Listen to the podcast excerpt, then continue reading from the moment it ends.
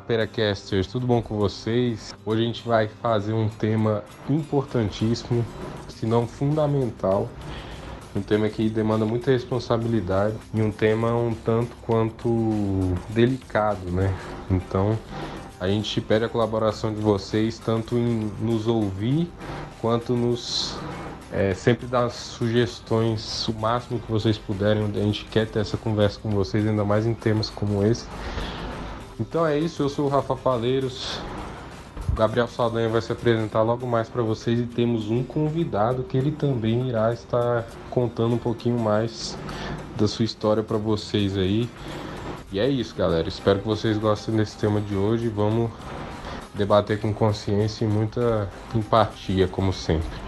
É isso, bola para você, Gabriel. Olá, Peracasters. Olá, Rafa Faleiros. Gabriel falando aqui. E, galera, essa semana mesmo nós temos um conteúdo muito interessante, que é a questão do suicídio, né? As questões da prevenção, a importância de falar sobre suicídio e a pós-venção. Eu confesso que é um assunto que nós estávamos um pouco evitando falar, né? Porque nem eu nem o Rafa, a gente tem aquela, aquele conhecimento a mais. A gente, é um assunto muito delicado para a gente pegar e falar sobre, né? Por isso que nós estamos aqui com um convidado muito especial, né? O Wing Costa. E eu não sei se eu pronunciei certo, mas, né, ele conhece um pouco mais sobre o assunto e ele vai falar um pouco mais, ele conhece bem mais que a gente sobre o assunto.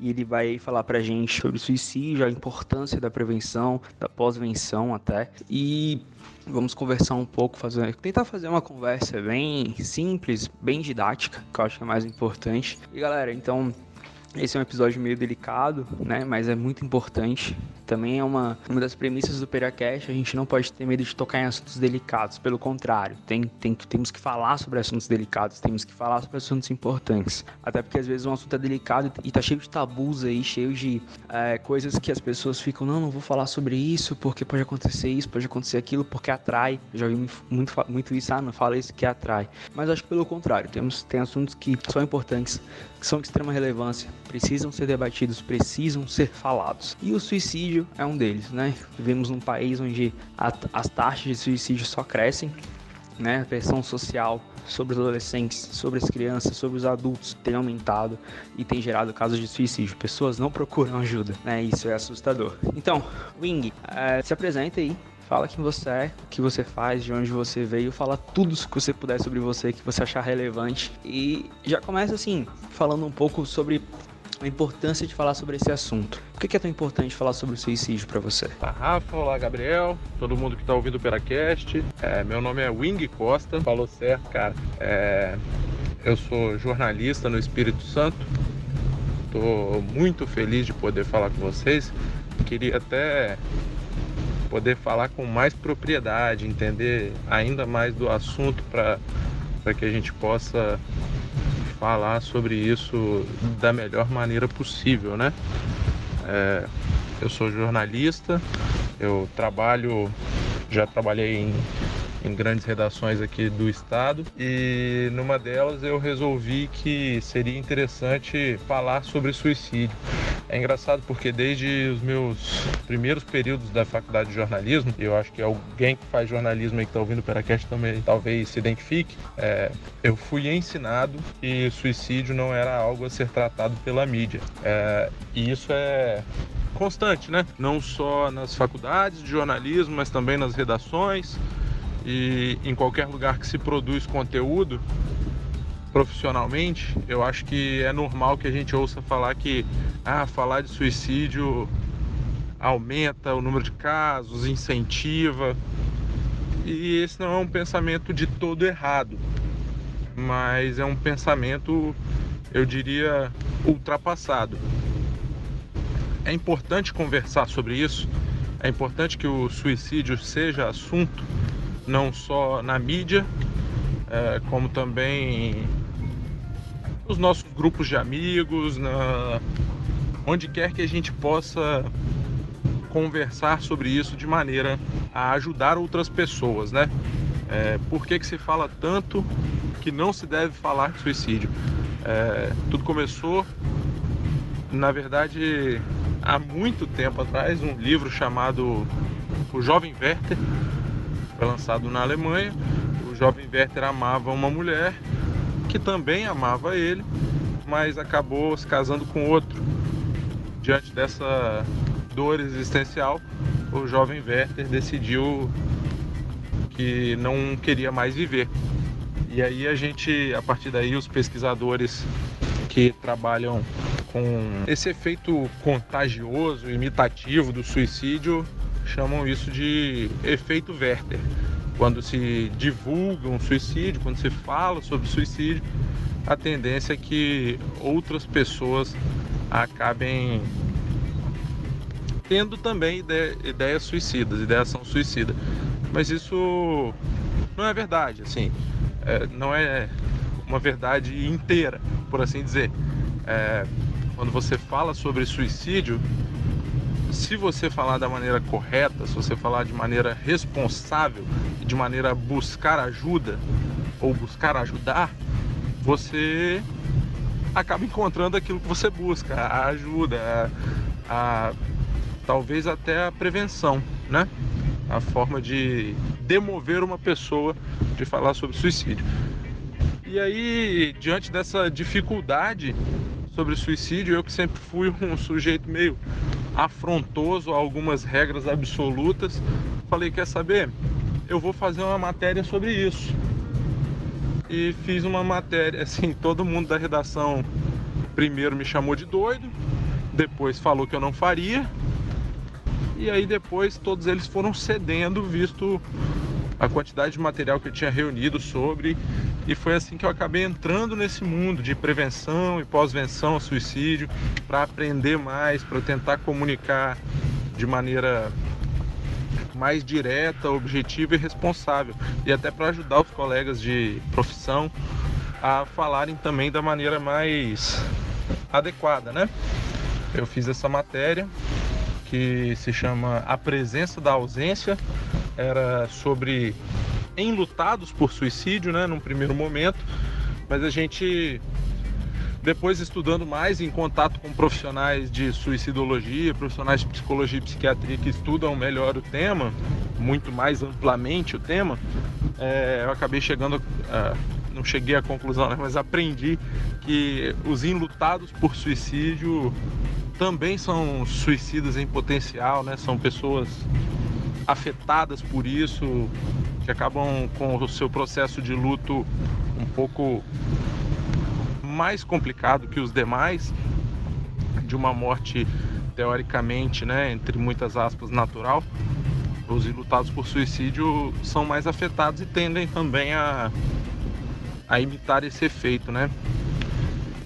Então já falamos sobre o efeito Werther, que é esse efeito imitativo, e por que, que a mídia não fala sobre suicídio. Mas se a gente parar para pensar a respeito desse efeito Werther, ele não é simplesmente por casos de suicídio, assim, casos, vamos dizer, colocar aspas aqui também, comuns, né? A gente por muito tempo viu uma romantização ou uma dramatização a respeito de suicídios de famosos, assim. Casos icônicos, como o caso da Marilyn Monroe, que se matou e logo depois houve um grande aumento no número de suicídios nos Estados Unidos. Outro caso famoso e muito mais recente, esse eu acho que vocês se lembram, é do Robin Williams, que também cometeu suicídio e as televisões ficaram chocadas, né? Porque era aquele ator de Pat Adams, aquele ator que falava de coisas boas, coisas do bem, coisas alegres e acabou também cometendo suicídio. Então, por vezes a gente vê essas matérias apontando isso como a última saída dessas pessoas ou dramatizando de diversas formas. E esse é que é o perigo. É, o perigo é você apontar o suicídio num meio de comunicação ou numa conversa entre amigos, apontar o suicídio como uma solução, como uma coisa romântica, no sentido mais literal da palavra. É, portanto, essa é a importância de falar. Falando com responsabilidade, você tira essa romantização, tira essa dramatização e entrega informação à pessoa que às vezes está com pensamentos confusos, pensamentos embaralhados e só precisa de informação na direção correta para que a gente consiga atingir uma prevenção, né? Para que as pessoas não acabem não cometendo esse ato. É, na reportagem que eu fiz, eu recebi alguns e-mails. É, é curioso isso, sim, como isso acabou me levando para o assunto de falar com responsabilidade e prevenção, né? Recebi alguns e-mails do tipo: ah, eu estava pesquisando na internet é, como me matar e acabei na sua matéria. Muito obrigado por ela. Ela me fez viver. E isso por si só já, nossa, até aqui, né, de lembrar essa história. Isso por si só já é uma grande vitória, né? Imagina, salvar uma vida com o meu trabalho. E quantas pessoas que trabalham como eu também não têm oportunidade de salvar outras vidas. Por isso que é importante a gente falar sobre suicídio, porque eu acho que a gente falando de maneira correta, a gente pode salvar vidas. Pô, é muito legal aí sua trajetória, cara. É realmente Suicídio é um tema bastante delicado. Assim, é já me apresentando um pouco mais para você, né? Eu já me apresentei para o público nesse sentido, mas eu escrevo, né? Eu não sei se eu posso ser considerado um escritor profissional, mas eu tenho essa, essa atividade minha recorrente, que é da escrita. E na página que eu escrevo eu já pensei em abordar esse tema, mas por muitas vezes deixei para lá, né? Exatamente por por isso que você mencionou, eu também faço letras, né? E no próprio curso, numa matéria de literatura, o professor mencionou esse livro do Goethe, né? Que é do Sofrimentos do Jovem Werther. E depois de eu saber disso, né? De eu reconhecer isso, foi muito impactante, assim. Então eu realmente tenho um pé atrás muito grande em falar sobre isso, sabe? E eu não sei se você concorda, mas enfim, isso não é, é mais uma, uma coisa para deixar no ar aí. Não é, eu ainda vou perguntar uma próxima pergunta, mas só uma, uma reflexão que eu tenho, né? Que aquela série 13 Reasons Why que lançou, eu não lembro se foi ano passado ou ano retrasado, mas que lançou recentemente, causou todo esse alvoroço, né? E o pessoal até comparou com esse livro do Goethe, né? Do, do Jovem Werther. E aí é isso, cara. Tipo, eu parabenizo você por conseguir e ter a coragem de, de trabalhar num, num campo tão delicado quanto esse, né? E realmente é, é, é, delicado, mas alguém tem que desbravar, né? Porque, como todo tabu, se a gente for ficar guardando, pode ser que não haja uma solução, pode ser que a gente não encontre uma solução, né? E, enfim, eu acredito que o trabalho que você faz, que muita gente faz com responsabilidade, com estudo, com, com pesquisa mesmo, com indo atrás de especialista, estudos, trabalho jornalístico é fantástico, assim, eu te parabenizo desde já. Então, vamos lá.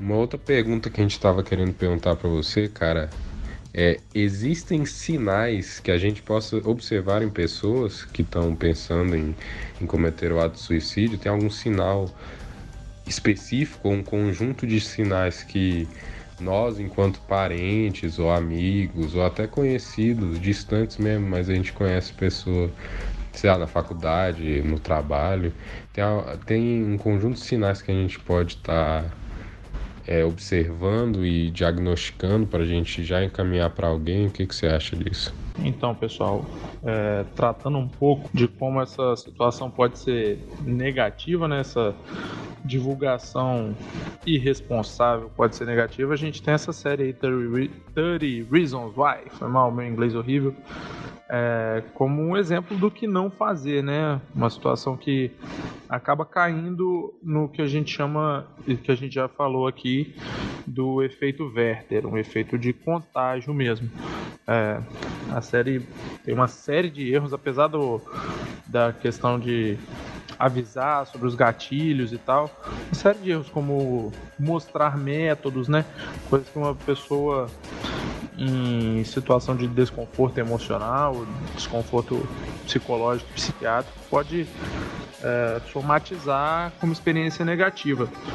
Agora, tratando assim de como pessoas leigas, como eu acredito ser, podem observar é, atitudes ou sinais que demonstram uma tendência ao suicídio, isso é difícil, né? Porque o suicídio ele é multifatorial, ou seja, ele ocorre por diversos fatores e cada um desses fatores influencia as pessoas de uma forma, de uma maneira diferente, né? É, e existem fatores que ocorrem desde muito antes até os momentos próximos ao ato suicida. Então a gente tem que observar com muito carinho, com muita atenção, assim, enquanto familiares e amigos, por exemplo, a gente pode observar esses sinais, mas não tem uma receita para reconhecer uma crise suicida, sabe? Não é um negócio que a gente vai falar, pô é, essa pessoa tá cabisbaixa, tá diferente, tá agindo de uma forma que não é a dela e tal.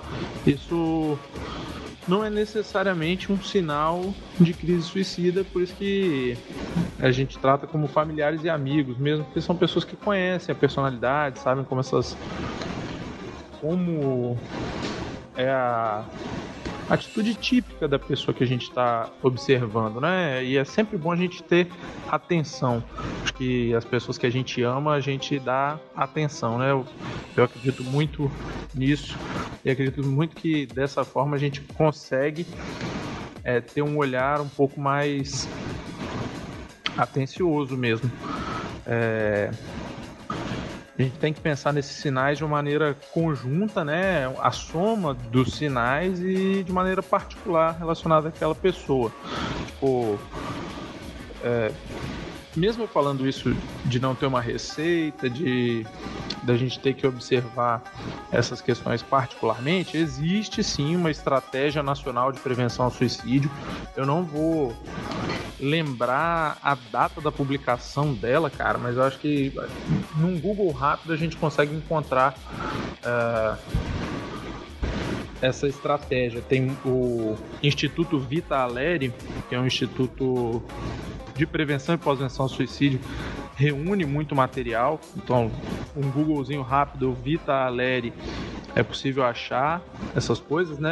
É, e esse, essa estratégia foi publicada pelo Ministério da Saúde, que faz uma, um trabalho bem legal relacionado a a prevenção de suicídio, né? Então a gente tem que entender que os as pessoas que podem se mobilizar relacionadas à saúde estão é, tentando fazer isso. É claro que eu, enquanto jornalista, tento ter um papel diferente de é, noticiabilizar essas coisas, sabe? Tornar isso um pouco mais. essa discussão um pouco mais ampla. Mas enfim, nessa estratégia nacional aí, que o pessoal pode pesquisar, acho que foi publicado em 2006, olha só, tem mais de 10 anos.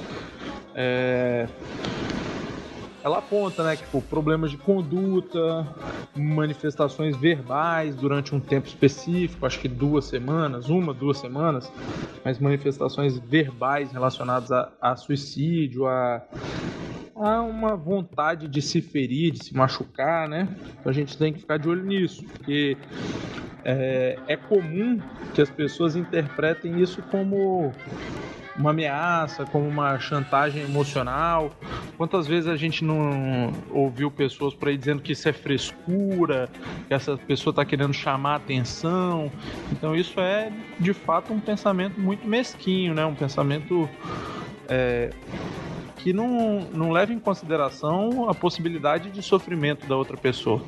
Às vezes uma pessoa sofre por uma coisa que pra gente é banal, mas aquilo ali pode estar tá levando essa pessoa uma angústia existencial mesmo, que acaba fazendo que essa pessoa pense é, na, numa possibilidade extrema. Então a gente tem que é, ficar de olho nesses sinais como avisos, como alertas. É, se essa pessoa tem uma preocupação com a própria morte ou ela tem uma falta de esperança, se ela apresenta tipo questões de não conseguir enxergar um futuro, não não conseguir expressar planos para o futuro, assim, é, pessoas sobre o risco de suicídio, elas costumam falar sobre morte, sobre suicídio mais que o comum. elas se confessam se sentir sem esperança, culpadas, com falta de autoestima, têm uma visão negativa sobre a própria vida, sobre o futuro. Então essas ideias podem ser expressas de forma escrita, a gente tem rede social aí a dar com pau, então pode ser um tweet, pode ser um, um, um post no Instagram, uma foto que publica, um desenho que faz, ou de maneira verbal mesmo, falando, pô, não sei o que fazer com a minha vida, não tem mais jeito. Então a gente tem que. Essa é outra outro fator que a gente tem que estar tá de olho, assim, né? Com pessoas próximas. A gente tem que estar tá atento às pessoas próximas se a gente está pensando nisso como uma observação de potencial suicida. Então é tem coisas assim que são óbvias, que são muito simples, mas que a gente não. A gente pode ignorar.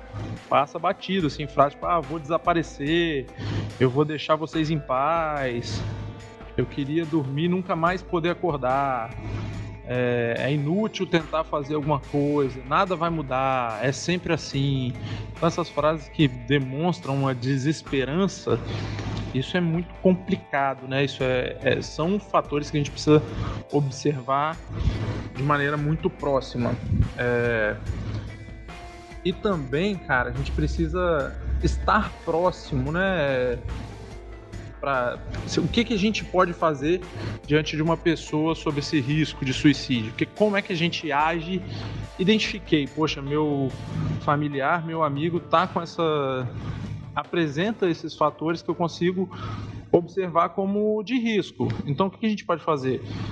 É, conversar sobre isso com a pessoa, né?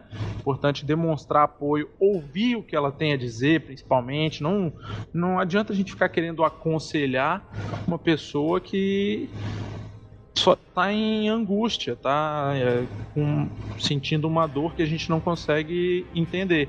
A gente precisa ouvir, é, oferecer o apoio, ouvir com, com a mente aberta, sabe? Estar disponível para ouvir tudo aquilo que a pessoa quer falar. É, é importante a gente, obviamente, incentivar que essa pessoa procure uma ajuda profissional, serviço de saúde, CAPES, UPA, é, unidade pronto atendimento, né? Não sei como é que fala isso pelo Brasil inteiro, mas é importantíssimo que a gente incentive essas pessoas a buscar um psicólogo, mas também de maneira delicada, de maneira simples, e falar, poxa, que que você já pensou em procurar ajuda?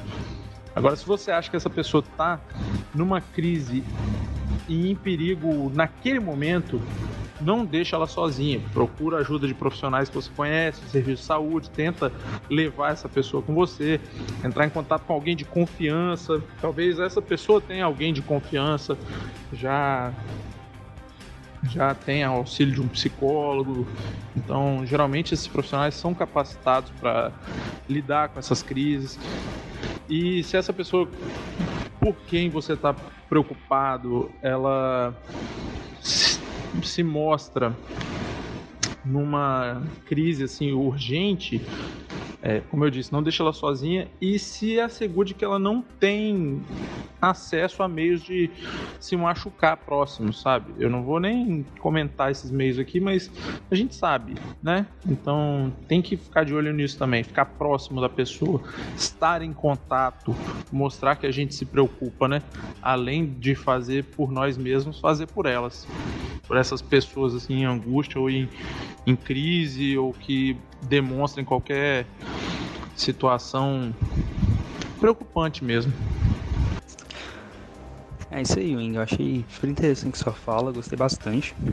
Eu acho interessante também a gente ver que não tem uma cartilha assim que fale um guia que fale, ah, gente, ó, esses são os comportamentos típicos de um suicida, esses são as coisas que um suicida faz, tipo, você não tem um guia de instruções, como se todo mundo reagisse igual, todo mundo fosse igual, né? Você tem vários exemplos na mídia aí, por exemplo, que você tem artistas que ficaram, que eram dois dias antes, um dia, um dia, um dia antes de cometerem suicídio, tirando foto felizes e sorridentes. No outro dia, felizmente, tiraram suas vidas, né?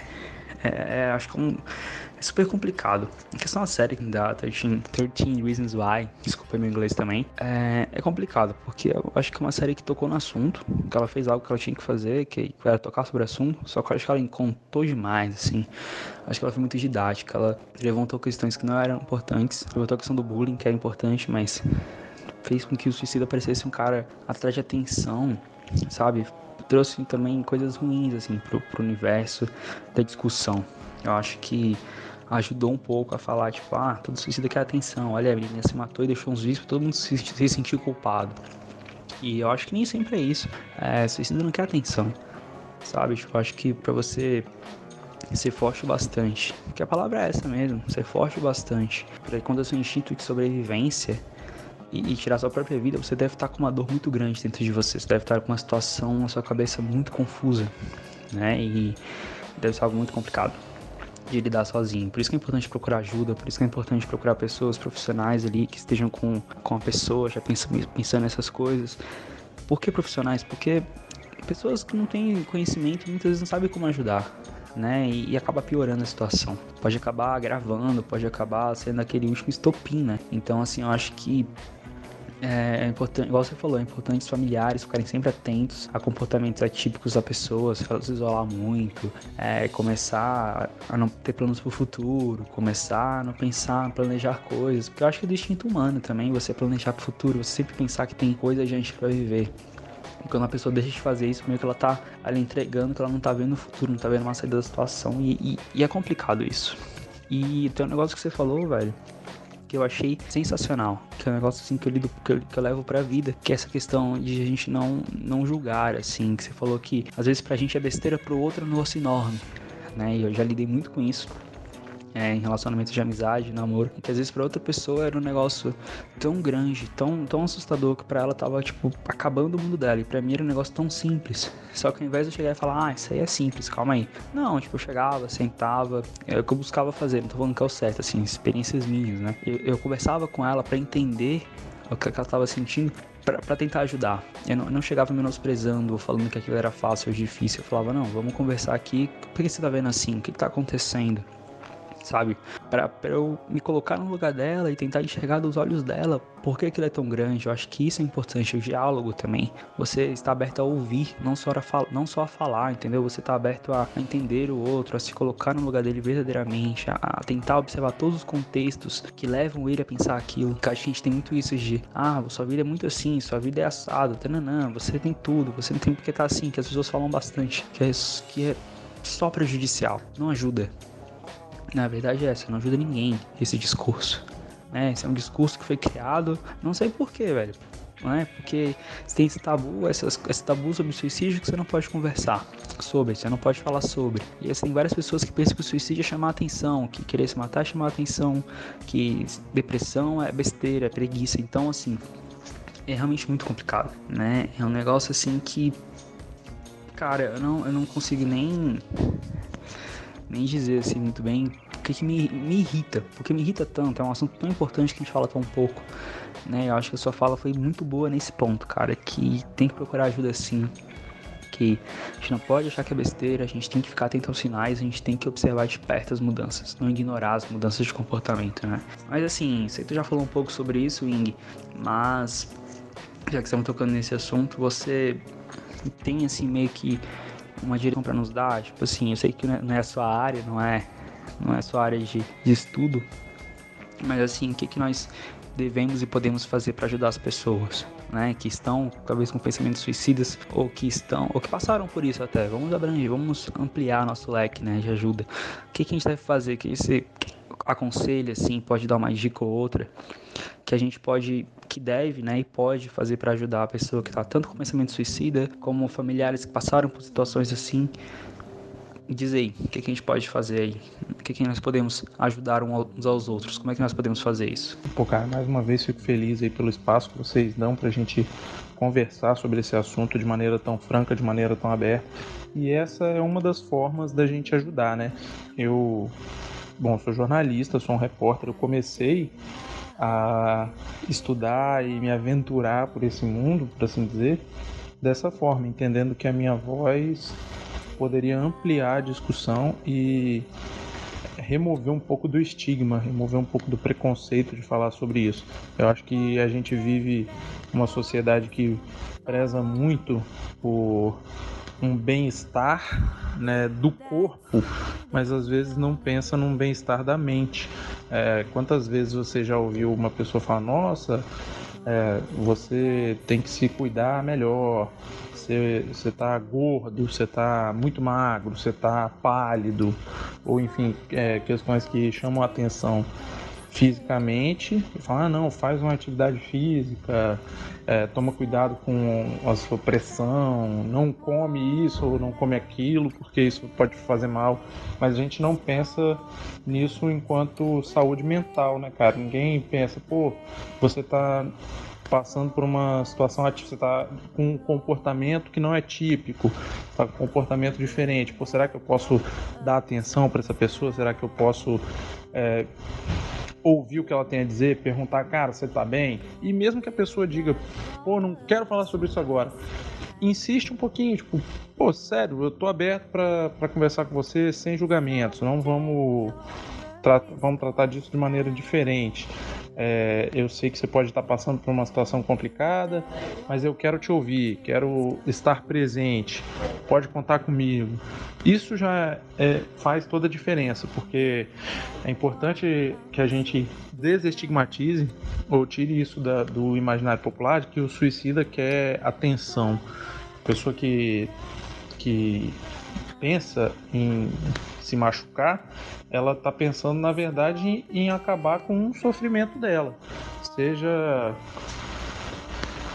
seja qualquer sofrimento, sabe? É algo que uma angústia que ela tem, um desconforto psicológico, um desconforto, uma tristeza, ou o que quer que seja que não a faz bem, e a partir daí ela quer acabar com isso, e a forma como ela enxerga de finalizar com essa, com essa situação, com essa dor, com esse problema, é o suicídio, apesar da gente entender que existem outros caminhos. É importante falar sobre suicídio, inclusive diretamente assim com as pessoas, para que elas entendam que existe outro caminho. Existem outros caminhos e apresentar esses caminhos, se apresentar como um caminho, é importante, né? É, isso que você bem resumiu, cara. Às vezes a gente ouve as pessoas com um julgamento e assim, uma das coisas que eu. Um dos ditados que eu tento desconstruir é aquilo de é, tratar a pessoa como você gostaria de ser tratado. Não, pô, a gente tem que tratar a pessoa como ela gostaria de ser tratada. Às vezes a gente não para para ouvir, né? E é, fazendo uma ponte com a, aquela com a primeira reportagem que eu fiz sobre o assunto, é, eu sempre fui um jornalista de atuação multimídia, então fazia muito vídeo, foto, uh, infográfico, esse tipo de coisa. E na matéria que eu fiz sobre suicídio, chama A Presença da Ausência, que na verdade foi sobre enlutados por suicídio. É, é uma matéria toda de texto e áudio para que as pessoas entendessem a importância de ouvir, não de ver, não de falar, não de mas se concentrar no ouvir. É importante que a gente ouça as pessoas. É claro que é, eu não sou uma pessoa, eu não sou a pessoa mais capacitada para falar sobre isso. Eu estou me capacitando. É, devo esse ano ainda fazer um curso de intervenção em automutilação, prevenção e pós-venção em suicídio. Talvez eu seja um dos poucos comunicadores do Brasil que busquem essa especialização, uma especialização que vai ser ofertada tanto presencialmente como em EAD, é, presencialmente em São Paulo, com os maiores suicidólogos do Brasil, os maiores especialistas em suicídio e é, intervenção em automutilação no Brasil. É, e também com especialistas de fora, né? Tem professor do Canadá, tem professor dos Estados Unidos é, e buscar esse essa especialização, buscar é, enquanto comunicador falar sobre esse assunto é, é um passo importante assim é, como vocês estão fazendo com esse podcast e tal, essa já é uma das formas de ajudar as pessoas, né? Dizer que elas é, tentar. O Peracast é muito interessante por conta disso, é, que tenta falar sobre todo e qualquer assunto sem um olhar de julgamento, né? Ouvir uma pessoa, ouvir a pessoa uh, da maneira mais sensível possível. E eu acho que essa é, esse é o papel das pessoas que querem ajudar alguém uh, que pensa em suicídio, tal. Ouvir de maneira sensível perceber essas pessoas, né? É, perceber é, mudanças de comportamento, perceber como essas pessoas lidam com a dor e tentar acolher essa dor. É claro que quanto mais a gente puder buscar informação, buscar formação sobre o assunto, melhor, né? Para que a gente não atue necessariamente como leigo é,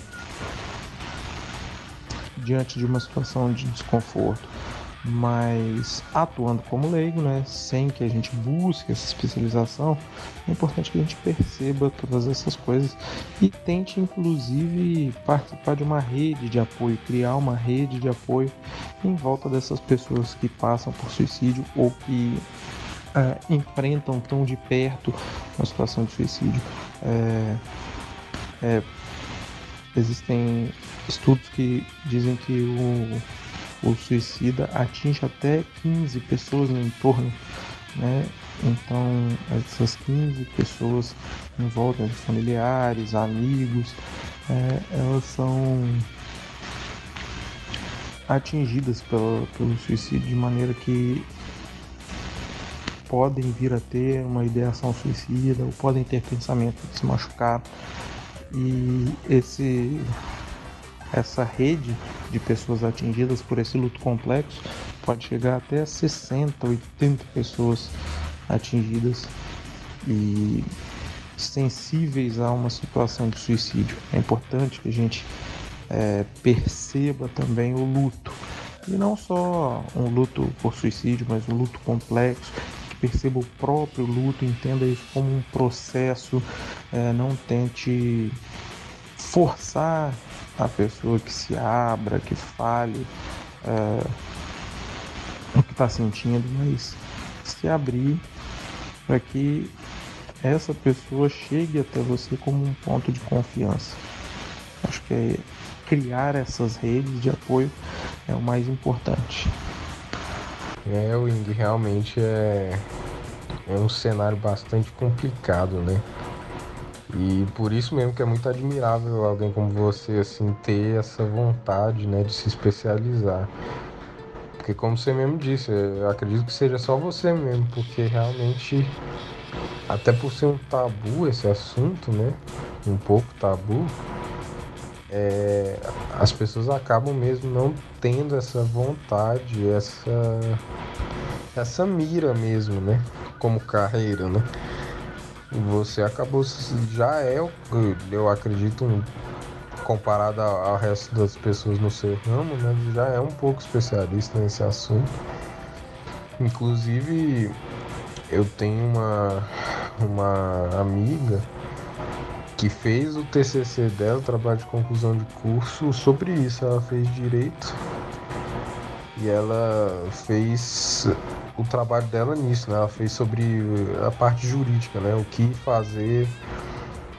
Eu não sei, eu não cheguei a, a ler o TCC, mas pelo que entendi era realmente a parte jurídica do suicídio, né? O que acontece, é, o que, que você pode fazer, o que, como é que isso entra no, sei lá, em atestado de óbitos, esse tipo de coisa, assim. Tudo que abrange esse tema juridicamente ela meio que fez um apanhado, sabe? Então realmente só você e ela até hoje que eu já ouvi que, que procurar se especializar nisso eu acho muito nobre, assim, porque realmente é, ao mesmo tempo que é um assunto ultra delicado, essas pessoas que sofrem desse, desse, desse tipo de enfim, depressão, ansiedade e tal, que acabam evoluindo para esse quadro, elas acabam não sendo muito bem amparadas, agora muito mais que antes, né? Mas antigamente, principalmente, eram muito pouco ou nada amparadas por causa disso, né? Que era um tabu tão gigante que a pessoa, ninguém sabia como tratar, ninguém sabia quais eram os sinais e meio que, essa, que essas pessoas ficavam sozinhas, né? Então essas dicas você tá dando também de que você deu de, já de sintomas e como prevenir e tal, é, é sempre muito importante essa questão de manter a rede de apoio, né? Porque querendo ou não, é que nem você falou também, é muito individual, né? Cada indivíduo vai tratar essa condição de uma maneira diferente. E aí meio que essa rede de apoio tem, não tem uma regra, né, de como essa rede de apoio seja criada, mas é mais a questão do relacionamento que você tem com essa pessoa mesmo, né? E aí você, do jeito que você se relaciona com ela, você tentar que meio que criar essa rede de apoio. E a, o jeito que você subverte a frase, né, do é, fazer ao próximo o que querem que faça com você, né? Tratar o próximo da maneira que você quer que seja tratado. É realmente eu gostei demais, dá até vontade de escrever um poema, roubar esse, essa frase de, de ti e escrever um poema, assim. Porque é muito bom mesmo. Que a gente nunca para pra pensar, né? Que a individualidade é algo muito precioso, né? E muito verdadeiro. A gente acaba tentando meio que uniformizar a maneira de tratamento para todo mundo e não é assim, né? É muito bacana esse jeito aí que você trata essas questões e a galera do Peracast aí com certeza deve estar tá usufruindo dessas dicas aí. Vamos, vamos indo, né? É, você se especializando cada vez mais, esse papo com a gente está sendo muito engrandecedor de verdade, sério, porque a gente ganha um conhecimento além, né? Eu como já disse no início do episódio, eu já meio que tive uns relances ali durante a faculdade sobre esse assunto, mas nunca foi algo mais. Não, não seria técnica a palavra, mas mais verdadeiro, né? Mais real, em termos de realidade. Nunca tive esse contato real que eu tô tendo com. Da maneira que você tá dizendo, né? Você tá realmente mostrando um lado mais jornalístico, mais investigativo dessa questão que é e, e, mais de dicas mesmo, né, que é realmente muito legal assim. E então vamos lá. Agora a pergunta que a gente tem, que você até mencionou um pouco durante a sua fala, é o que seria, né, a pós-venção, né? O, como que a gente identifica ela, o que ela é, né? Lógico que ela eu acredito que seja logo depois de uma tentativa ou de uma descoberta de desejo de suicídio, aí esse período é considerado como pós-venção? Seria a minha pergunta, né? Eu acho que seja, mas realmente em termos técnicos eu não, não, não tenho certeza alguma. Então, o que é a pós-venção e por que ela é importante, né? Quais seriam os, os passos que deve se seguir alguém né, nesse período de pós-venção e por que, que ela é de fundamental importância para o indivíduo, para a família, pro, pro, até para a própria rede de apoio que você mencionou, né?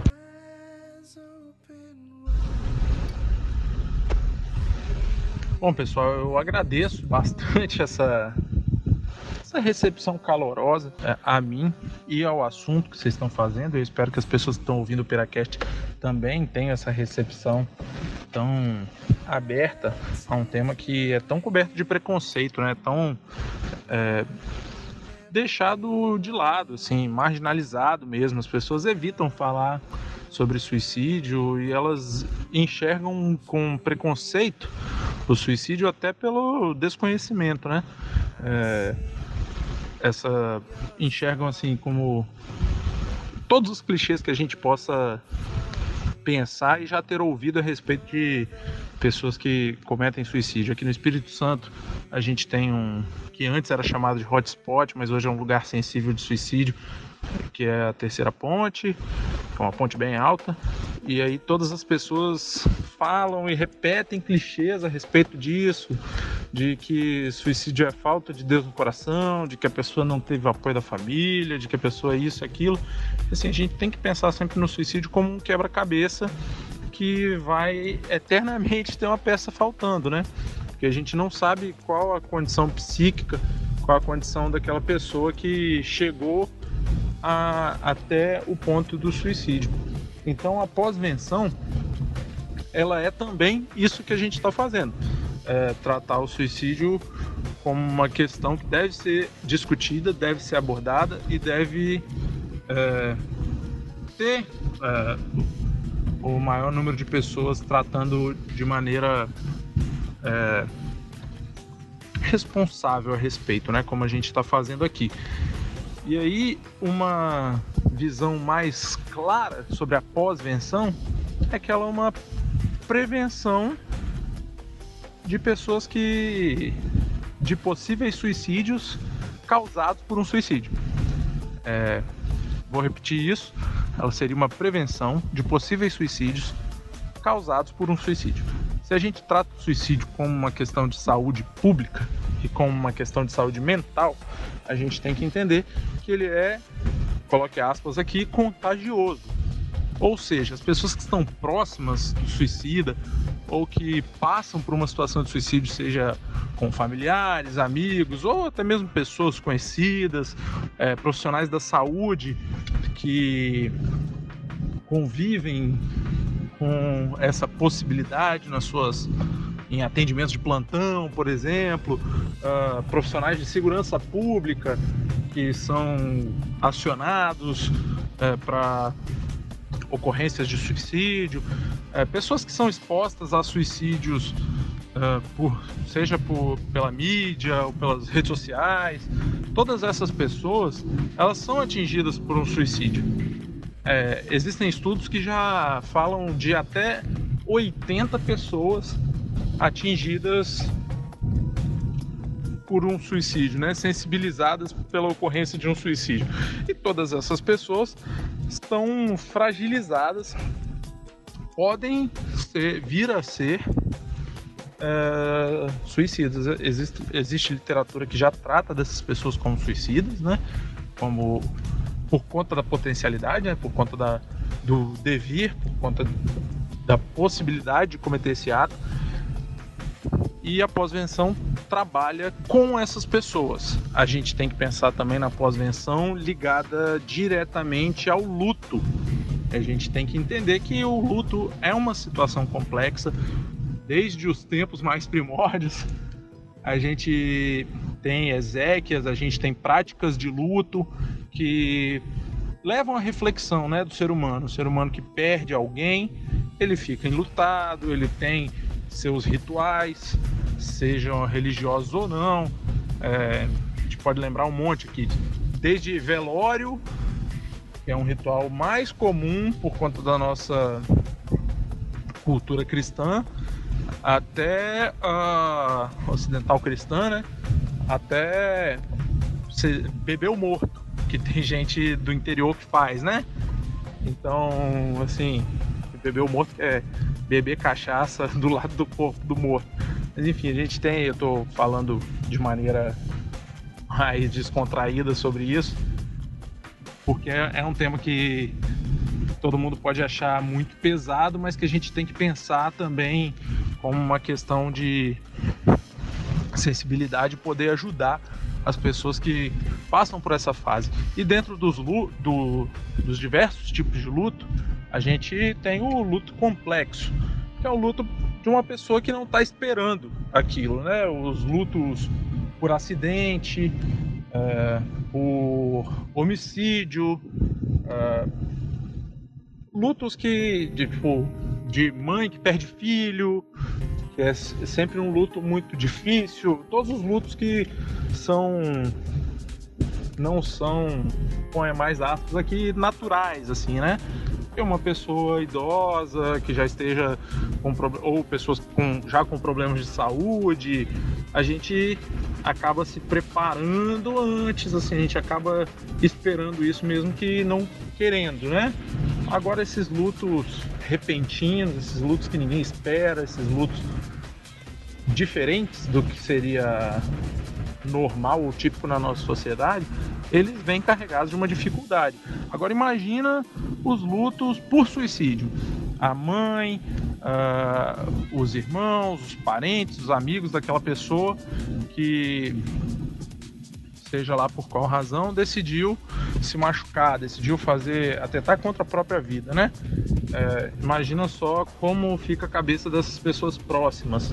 Essas pessoas próximas, elas têm muito sentimento de culpa, é, têm sentimentos é, muito complexos relacionados ao luto. Então, dentro dos lutos complexos, talvez o por suicídio seja o mais complexo e seja aquele que a gente deva dar maior atenção. E trabalhar esse luto é uma forma de pós-venção, é uma forma de prevenção de novos suicídios a partir de um que já aconteceu. Então, é sempre importante que a gente perceba é, daquilo que a gente vem falando ao longo do podcast, de perceber, de tratar com sensibilidade essas questões, mas de trabalhar a, de maneira não jogar mais culpa para a pessoa, não fazer com que a pessoa se sinta é, responsável por aquilo de alguma forma, tentar acolher. Tudo isso faz parte da pós-venção. É, também faz parte da pós-venção, tecnicamente, é, a notificação de suicídio e automutilação. Então a gente trabalha. A gente vê, eu me colocando aqui como profissional da área, ainda não sou, mas é, o pessoal trabalha com o, o, suicídio ainda é muito subnotificado. Você tem policial que se nega a fazer boletim de ocorrência por suicídio. Tem, então passou até uma, um projeto de lei recente aí na Câmara, foi sancionado pelo presidente, uh, que trata da notificação compulsória de suicídio e automutilação. Então trabalhar nessas questões de saúde, de notificação para que a gente consiga estudar melhor e prevenir esse problema de saúde pública, trabalhar nas escolas quando um jovem é, tem impulsos suicidas e automutilação, a gente vê muito é, até questões de automutilação em, em escolas, né, em, em jovens, o suicídio também é muito comum em jovens é, em idade escolar, em universidades. Então, tratar do tema de suicídio dessa forma, de maneira a prevenir novos suicídios a partir de um de um caso, é que é a pós-venção e todo mundo é capaz de tratar de maneira leiga, claro, mas importante buscar ajuda profissional, importantíssimo buscar ajuda profissional, mas todo mundo leigo a respeito do assunto pode ser minimamente sensível e responsável quando for tratar do tema e tentar ajudar da, da melhor maneira possível, criar essa rede de apoio e de amparo que a gente discutiu anteriormente, né? É mais ou menos isso, cara. Cara, achei tão bacana isso que tu falou que a pós-venção ela é uma prevenção também, né? Porque a gente não essa, a gente não não pensa nisso que o suicídio ele é um negócio, é uma doença mesmo, é uma questão de saúde pública e na verdade não é uma doença, né? É um sintoma de uma doença que é fatal e o sintoma é fatal, não é uma doença, né? Que é a doença depressão, ansiedade, então você tem ali é um efeito meio que onda, né? Porque você tem um suicídio, aquele ponto de impacto ele vai gerando umas ondinhas.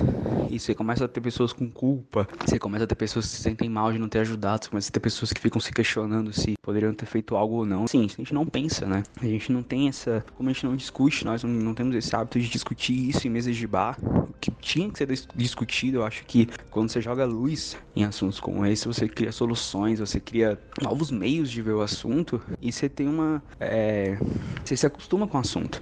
Então, quando a gente se acostuma com o assunto, não se acostuma de um modo bom, mas eu falo assim: quando a gente acostuma a falar sobre, a gente acostuma entende que aquilo acontece, se torna familiarizado, você quebra muito tabus, sabe? Você quebra muitos tabus, você começa a entender o que fazer melhor, você começa a ir atrás de ajuda antes, você começa a espalhar conhecimento que o conhecimento só é espalhado mesmo através da comunicação, através da fala, através da, de pesquisa, através de você conversar.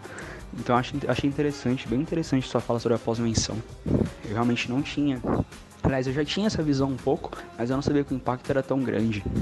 né, que a preocupação com a pós-venção tem que ser muitas vezes maior do que a preocupação com a pré, porque a pós atinge mais pessoas. E essas pessoas estão passando por momentos difíceis, elas vão estar no luto, né? E elas precisam ter maturidade para procurar ajuda para passar por esse luto.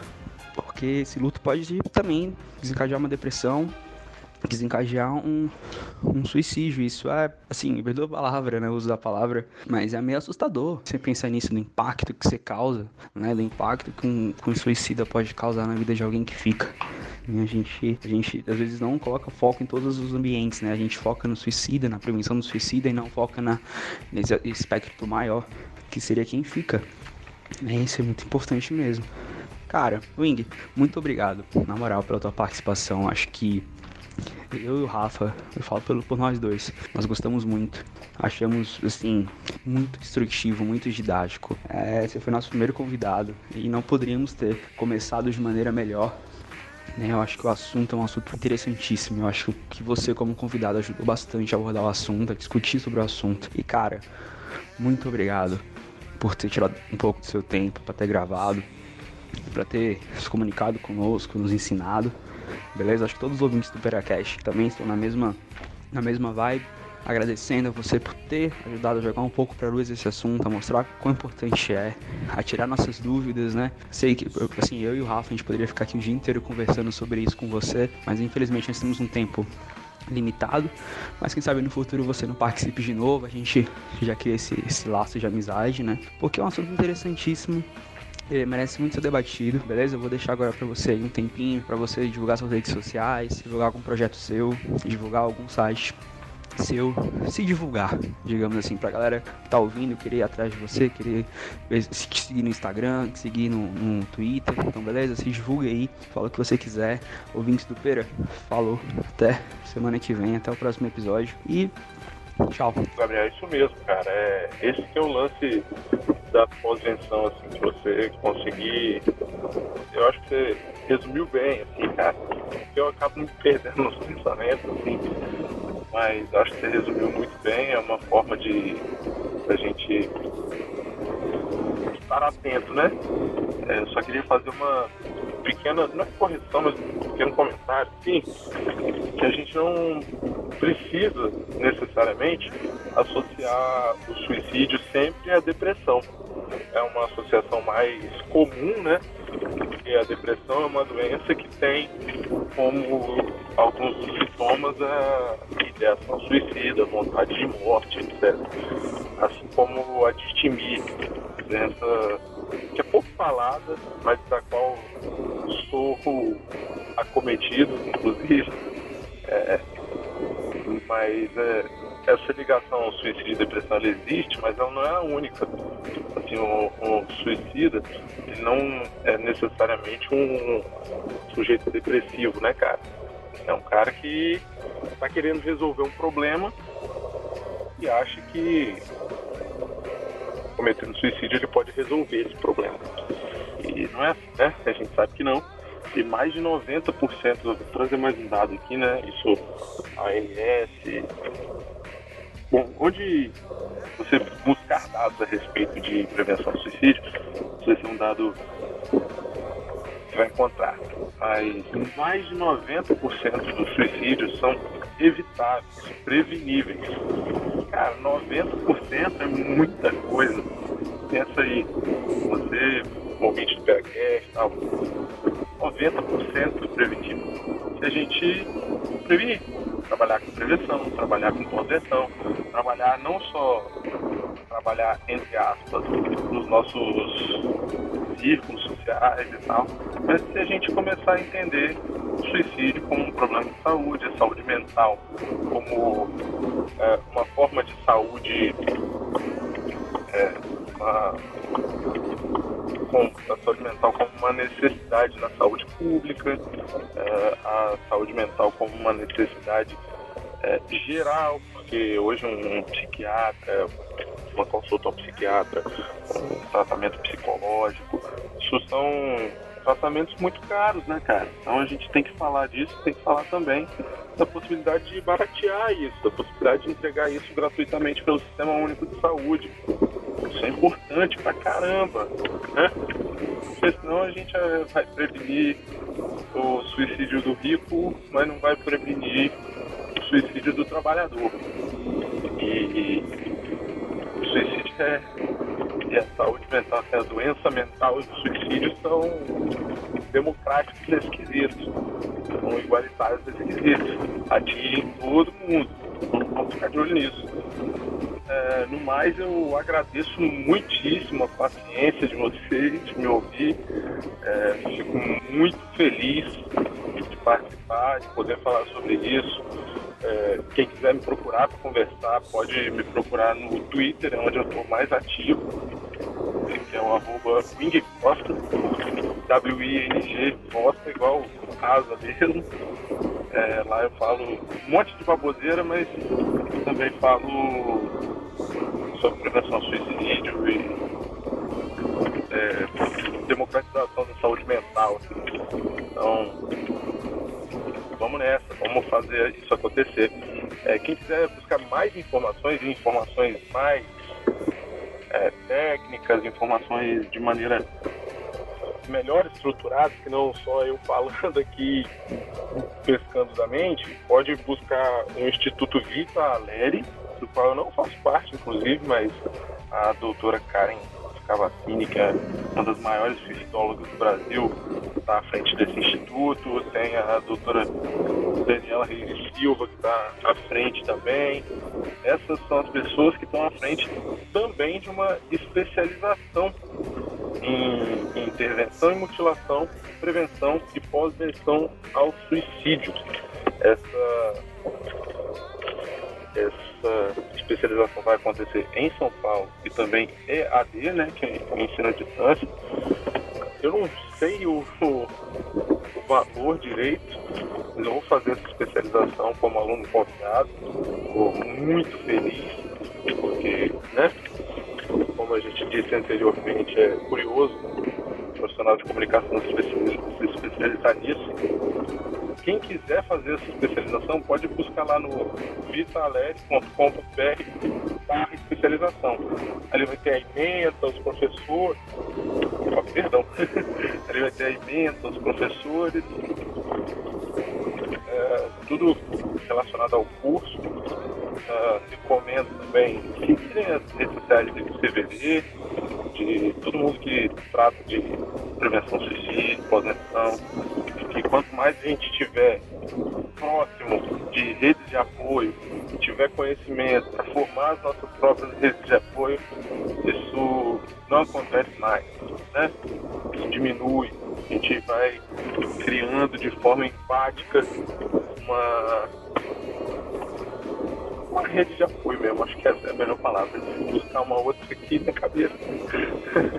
Fico feliz demais de ter participado do Teracast. Um grande abraço, Rafa, um grande abraço, Gabriel. E assim, valeu mesmo. Estou é... muito feliz. um forte abraço a todos os Teracasters.